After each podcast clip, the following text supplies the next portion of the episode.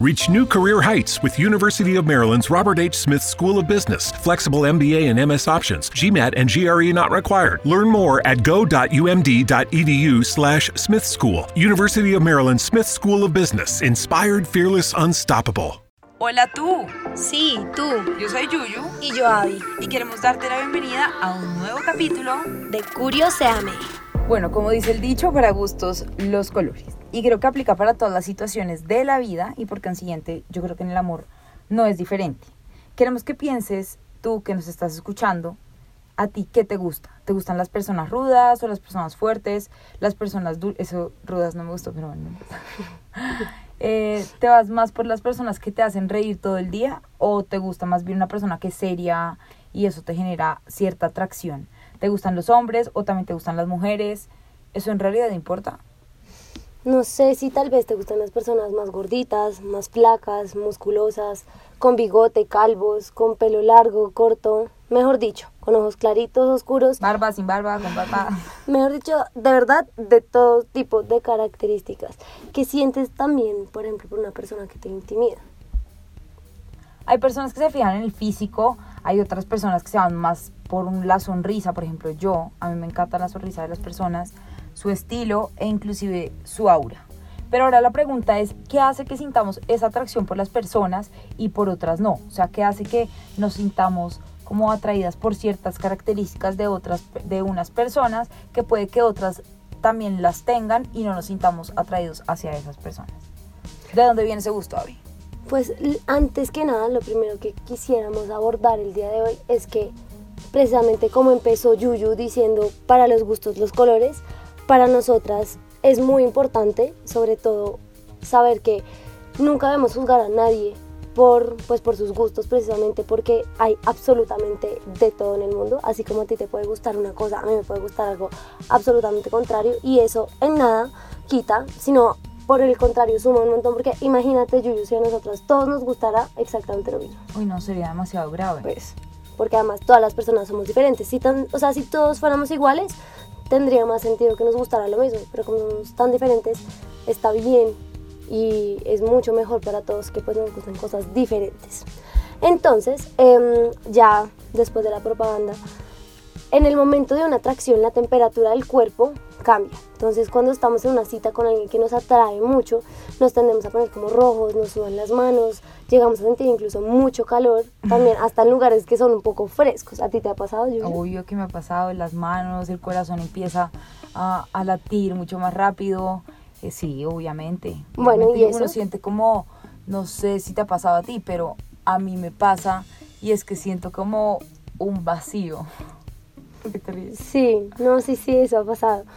Eh, pero bueno, la explicación en realidad de eso es que el cerebro libera hormonas cuando estamos con una persona que nos gusta mucho, tu corazón se acelera y en algunos casos puedes llegar a sentir un hormigueo, mira lo que tú decías, que empieza en el estómago y luego se pasa al resto del cuerpo. Entonces las famosas mariposas en la barriga que nos han contado, mejor dicho, desde chiquitos. Eso pasa cuando te sientes atraído por el olor, el físico, la personalidad, la sonrisa de una persona, la forma de pensar, eso pasa mucho. Por ejemplo, yo tengo una amiga, que no voy a decir su nombre, pero ella siempre se enamora de los benditos profesores y son malucos, malucos, pero ella dice como, es que yo no sé, saben mucho y eso me encanta y es como, ok, fine. Puede que físicamente no les atraiga o no tengan como una no sienta como una atracción sexual por la persona, sino que simplemente hay características de su personalidad que hace que algo de ellos les atraiga. Entonces... No, y es que en eso yo estoy absolutamente de acuerdo. Por ejemplo, yo era de, de, ellas, o sea, no es que nunca me enamorara de ningún profesor, pero sí tendía a generar como cierta fascinación por el profesor o la profesora que supiera mucho de un tema. Era como, wow, o sea, inmediatamente me parecían como más chéveres, más de todo. Y eso pasa con absolutamente todo. O sea, hay gente a la que en verdad, yo no sé si te ha pasado alguna vez, a ti que nos estás escuchando, que tú piensas como, bueno, pero qué carajos le vio a esta persona, o sea, no me parece ni, ni bonito, ni chévere, ni no sé qué. Y es que simplemente cada una de las personas tiene como parámetros diferentes y nos atraen cosas diferentes, pero simplemente es como esta vaina que es muy difícil de explicar, es como tiene un no sé qué Y pues ese no sé qué siempre viene acompañado de otros síntomas que a veces todos compartimos, pero que también pueden ser propios de esa situación. Digamos, sería aquí valioso que tú te preguntes como qué cosas de una persona a ti te, te generan como esa atracción y qué sientes en el cuerpo cuando, cuando en realidad sientes atracción por alguien más. Bueno, y una cosa que es importante y es el tema de las hormonas. las hormonas juegan un papel fundamental en nuestro cuerpo en cuanto a la atracción sexual y en cuanto al sexo en general, la sexualidad. Las hormonas de las que estamos hablando son la dopamina, que es una hormona que nos activa cinco tipos de receptores en el cuerpo y nos genera efectos parecidos a la droga y el azúcar eso es medio adictivo. bastante. Bastante adictivo. y nos das ganas. ¿Tú sabías que las galletas Oreo tienen un componente que causa la misma adicción en el cerebro que la cocaína? No tenía ni idea. No, no tenía ni idea. Y eso lo que hace es que nos genera o nos da ganas de mirar más a la persona, de tener más interés en la persona, ganas de entablar conversaciones, de pasar más tiempo con esa persona. Por ejemplo, no sé si has tenido alguna vez ganas incontrolables de ver una persona que inclusive acabas de ver. Eso que sientes cuando no te puedes dormir y no paras de pensar en la persona, por cursi que suene esto, pues eso sucede por la noradrenalina. Uy, siempre lenguas. siempre nos tocan acá. Noradrenalina y la adrenalina, que son dos hormonas que hacen como el efecto contra, bueno, no sé si sería, si sería contrario, pero lo que hacen estas dos hormonas es que nos permiten luchar y es por eso que cuando nos queremos dormir el cuerpo está como como ansioso, como acelerado y sientes nervios y piensas a la persona y no puedes descansar bien, es por eso, porque como que te aceleran, como que te dan un poco de adrenalina en, en ese momento. Bueno, pues la ciencia y muchas otras disciplinas han tratado de explicar esto, o sea, la atracción que podemos llegar a sentir por otra persona. Por ejemplo, desde la medicina dan la explicación pues que ya te dimos, que es toda esta como reacción química que pasa en tu cuerpo cuando alguien te atrae, pero también, por ejemplo, un astrólogo te va a decir que si eres Leo, por ejemplo, debes buscar a un Sagitario, pero que por nada del mundo te metas con un Acuario o un Tauro porque son muy distintos a ti. ¿Tú crees en eso? Uy, yo creo que, a ver, o sea, uno no puede decir, ah, si yo soy este signo, sa, sa, no me puedo meter con esto. Sa, sa. Define sa, sa, por Como, uy, pucha, ni abate. pero, pero, sí, yo sí siento que hay alguna predilección, o sea, como que uno sí comparte algunos elementos como del signo, y últimamente creo más en eso que antes. Y, mm, ¿Alguna experiencia en específico? No, no, dejémoslo así. Eh, pero pues bueno, el caso es que otras publicaciones, por ejemplo como la que hizo Cosmopolitan hace unos años, sacaron una lista de 12 preguntas donde aseguraban que si hacías con una persona el ejercicio de responderlas, al terminar el ejercicio tú te ibas a enamorar de esa persona. ¿Tú crees que eso era posible, Yuyu? Ay, yo creo que en este mundo todo Sí, sí, hay gente que se enamora como en cinco minutos, puede ser hasta posible. De animales. Tengo que contar una historia. ¿Te acuerdas que ahorita dije que te iba a, contar una historia. Bueno, imagínate que una amiga me mandó anoche un mensaje, lo voy a buscar en este momento, perdón que me demore un segundo, pero es verdad impresionante. Dice lo siguiente. Jacqueline es una joven de Texas, madre de una niña que comenzó a resaltar en Twitter luego de contar una historia escalofriante. Bueno, la, la historia fue que ella conoció a un, a un man, a un niño joven, no sé, en una fiesta y se acostaron. Tuvieron química y tuvieron relaciones sexuales, se acostaron, bla, bla, bla. Con el pasar de los días, ella empezó a, a, notar como, como un sarpullido en el cuerpo, como unas ronchitas en todo el cuerpo, y fue al médico. Y el médico le dijo como, le hizo un estudio y le dijo, esto está supremamente raro, porque ese sarpullido solamente, ay, me da escalofríos de pensar. Dale, dale, dale. Este, este sarpullido solamente da cuando uno tiene relaciones sexuales con alguien que ha tenido relaciones sexuales con A, un animal, B, una persona muerta. A, una persona muerta. Y la niña enseguida empezó a meterse en Facebook, a mirar el, el, perfil del man, todo como en donde trabajaba y todo. El tipo estaba trabajando en la morgue. Ay, no. Estaba trabajando en la morgue. qué grave esta historia. pero no sé la conclusión de la historia, o sea, no sé en qué quedó. No, pues ahí no hay, nada más te debo, te debo el feed de la historia, pero, pero bueno, continuemos. Guácalas. Bueno, el caso es que por muchas décadas los científicos dijeron que todo hacía referencia únicamente a lo genético, o sea, todas las atracciones respondían era a la genética y que mm, todas las personas nos sentíamos atraídas por lo mismo. es decir, totalmente en desacuerdo. Sí, o sea, se nota que la ciencia ha avanzado mucho de, de, allá hasta acá. Y es que decían que tú lo único que buscabas era un compañero con quien pudieras reproducirte. Además, esto me parece que desde el inicio es totalmente falso, porque entonces tú cómo explicas a todas las personas que tienen atracción sexual por alguien de su mismo género. O sea, hay mucha gente que literalmente dice como, no, es que eso no es biológico, el hombre se hizo para la mujer. Entonces, el argumento que yo siempre he dado cuando tengo esa pelea con la gente retrógrada como en mi familia y eso, es que es literalmente, si eso no es biológico, entonces explícame, porque en todas las especies animales hay pues especímenes que son homosexuales, o sea, algo absolutamente biológico si lo quieres ver desde ese lado.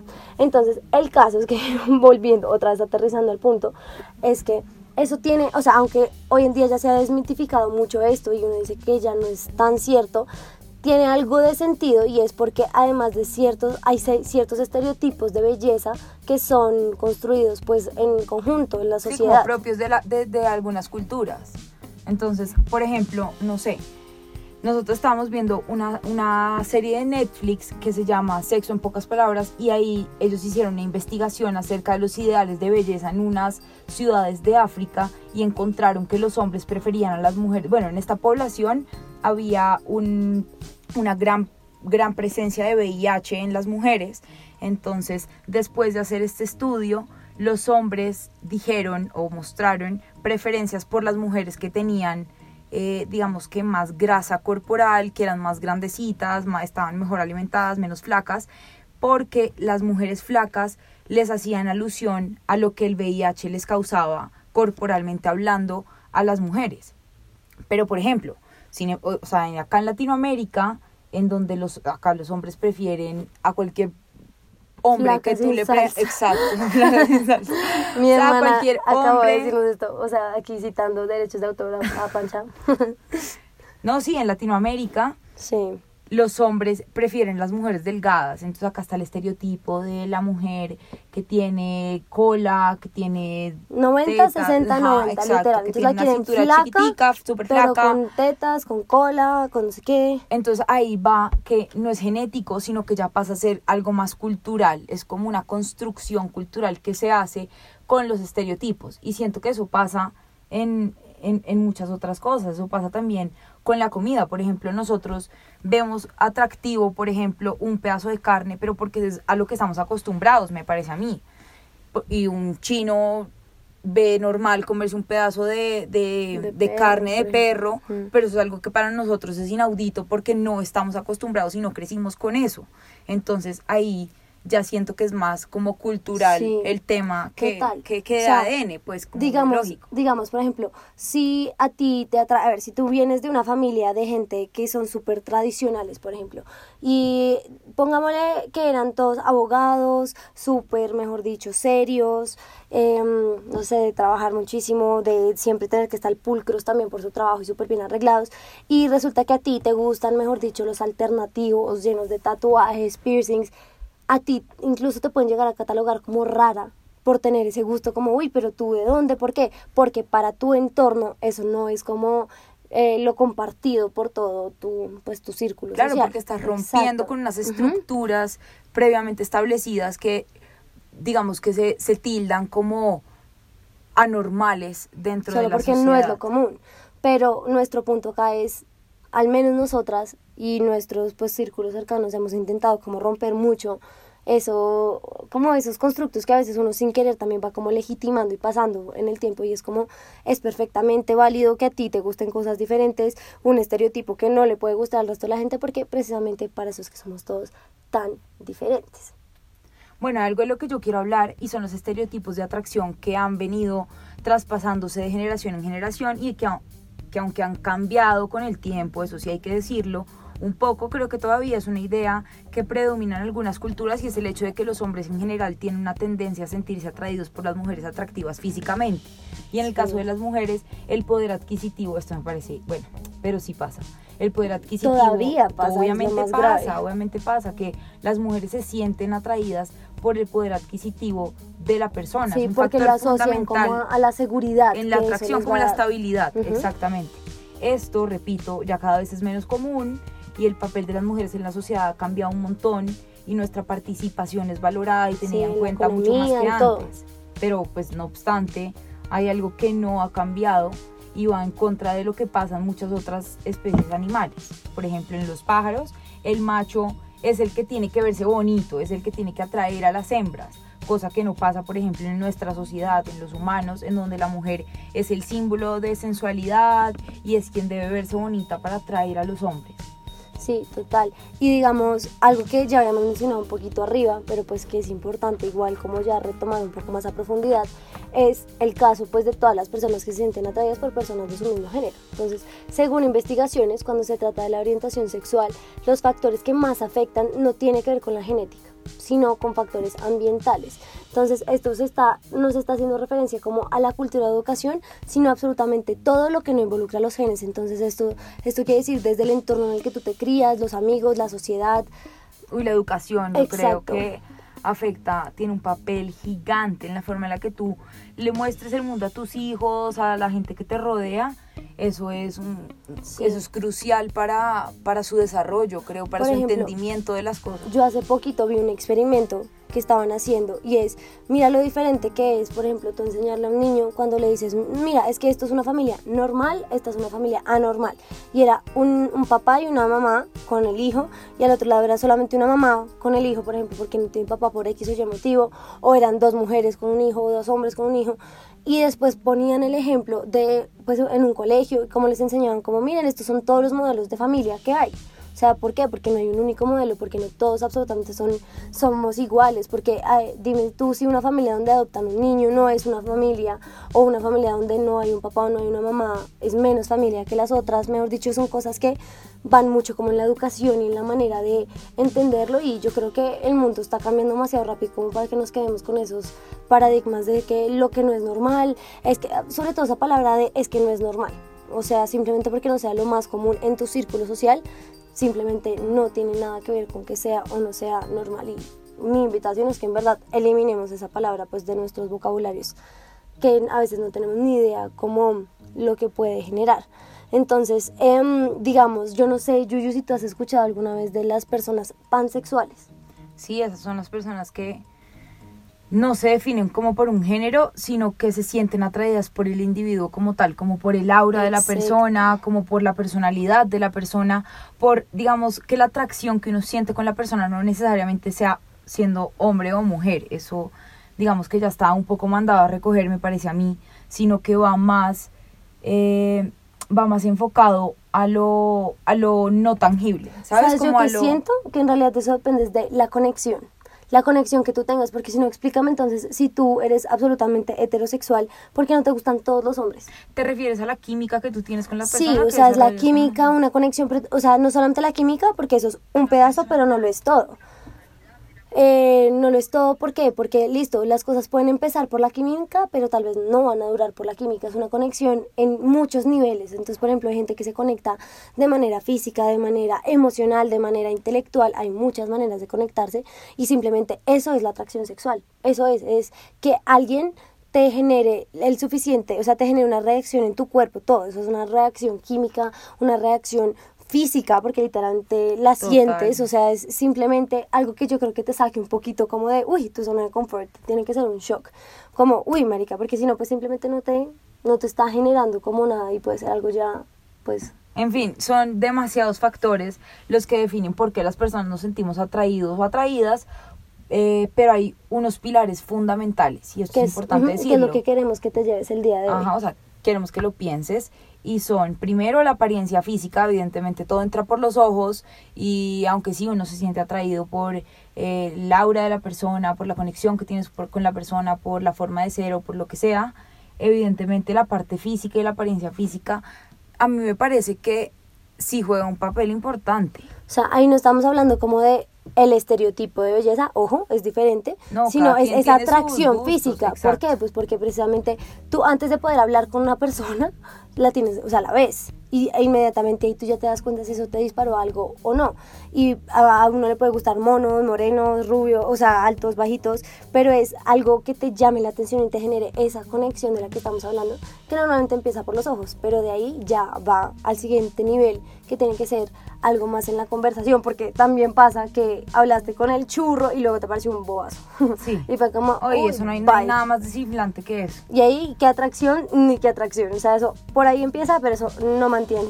Es verdad. Bueno, hay otro de los pilares importantes y es la geografía. Hay un estudio que demuestra que uno siente atracción por personas que viven relativamente cerca a uno. No, eso a mí no me parece que tenga mucho sentido, la verdad.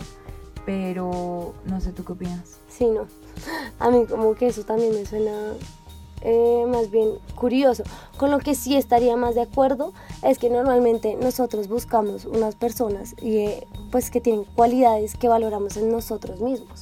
O sea, buscamos personas que en algunas cosas piensen y sientan igual que nosotros. ¿Tú qué piensas de eso? Yo siento que sí, es más como los valores que te han inculcado. Bueno, y mi papá siempre dice que uno busca a alguien parecido a su papá, o sea, como que las niñas buscan mm, a alguien como parecido a su papá o a la, mamá o... Freud, por ahí. Sí, yo en eso sí estoy de acuerdo. Sí, siento que uno sin querer queriendo. Uno trata así como de buscar a alguien que de una u otra manera se parece, eh, por lo menos en los valores a ti, a lo que te han enseñado a ti en tu familia y eso. Pues de ahí es de donde vienen los llamados y conocidos daddy issues. Y es que normalmente las personas, eh, o sea, que tienen como vidas amorosas muy inestables, daddy o mami issues, pues dependiendo del género, Em, o del gusto. Sí, también. Dicen que, que, tienen vidas muy inestables y que siempre están buscando a alguien que les haga daño que, o que no saben que no son los mejores pues para ellos. Esto es a veces el resultado también de, pues, de su relación, con, o sea, de su propia relación con sus papás. Entonces, pues esto de verdad es algo también a, a tener un poco en cuenta. Bueno, para recoger un poco ya la idea y cerrar este capítulo, eh, te hacemos una invitación especial a que te dejes llevar por lo que sientes, por la atracción física, por la atracción química que tú sientas con las personas, no te sientas limitado a escoger un, digamos que enfocarte en un parámetro o, o, no salirte, digamos, de los, de los límites establecidos en tu cultura, en tu sociedad, porque yo creo que el fin y la finalidad de la vida es ser felices y si tú sientes atracción por una persona que tal vez no que a tu, a tu familia no le gusta o que es de tu mismo de tu mismo género o lo que sea siento que no, no, no se trata como de imponer y llegar aquí a crear controversia, sino que en realidad es cuestión como de dialogarlo y, y de hacerle ver a la gente que tal vez en este momento la sociedad ha cambiado y se ha transformado de, de tal forma que, que la forma en la que nosotros nos relacionamos ha cambiado y, cada vez es más, digamos que más amplia esa gama de, de, posibilidades. Como que empezando porque antes, por ejemplo, uno no podía, siendo blanco, casarse con una persona de color. Que, de color. O sea, son cosas tan, tan sencillas que con, con, con la sociedad y con la transformación cultural van cambiando. Entonces creo que en cuanto a la sexualidad, y a las relaciones, esto igual va a seguir transformándose. Entonces es importante que sepas qué quieres, qué es lo que te gusta y nada, pues si te gusta esa persona, dale. Sí, y por eso es que me parece tan, tan chévere la frase un poco con la que empezamos. Y es que para los gustos definitivamente los colores. Esperamos que te haya gustado tanto como a nosotras. Si quieres saber más sobre este y otros temas, te invitamos a que nos sigas en nuestro fanpage de Facebook y nuestra cuenta de Instagram, Curioseame Podcast, y que puedas decirnos de, este tema, Curioseame. Chao.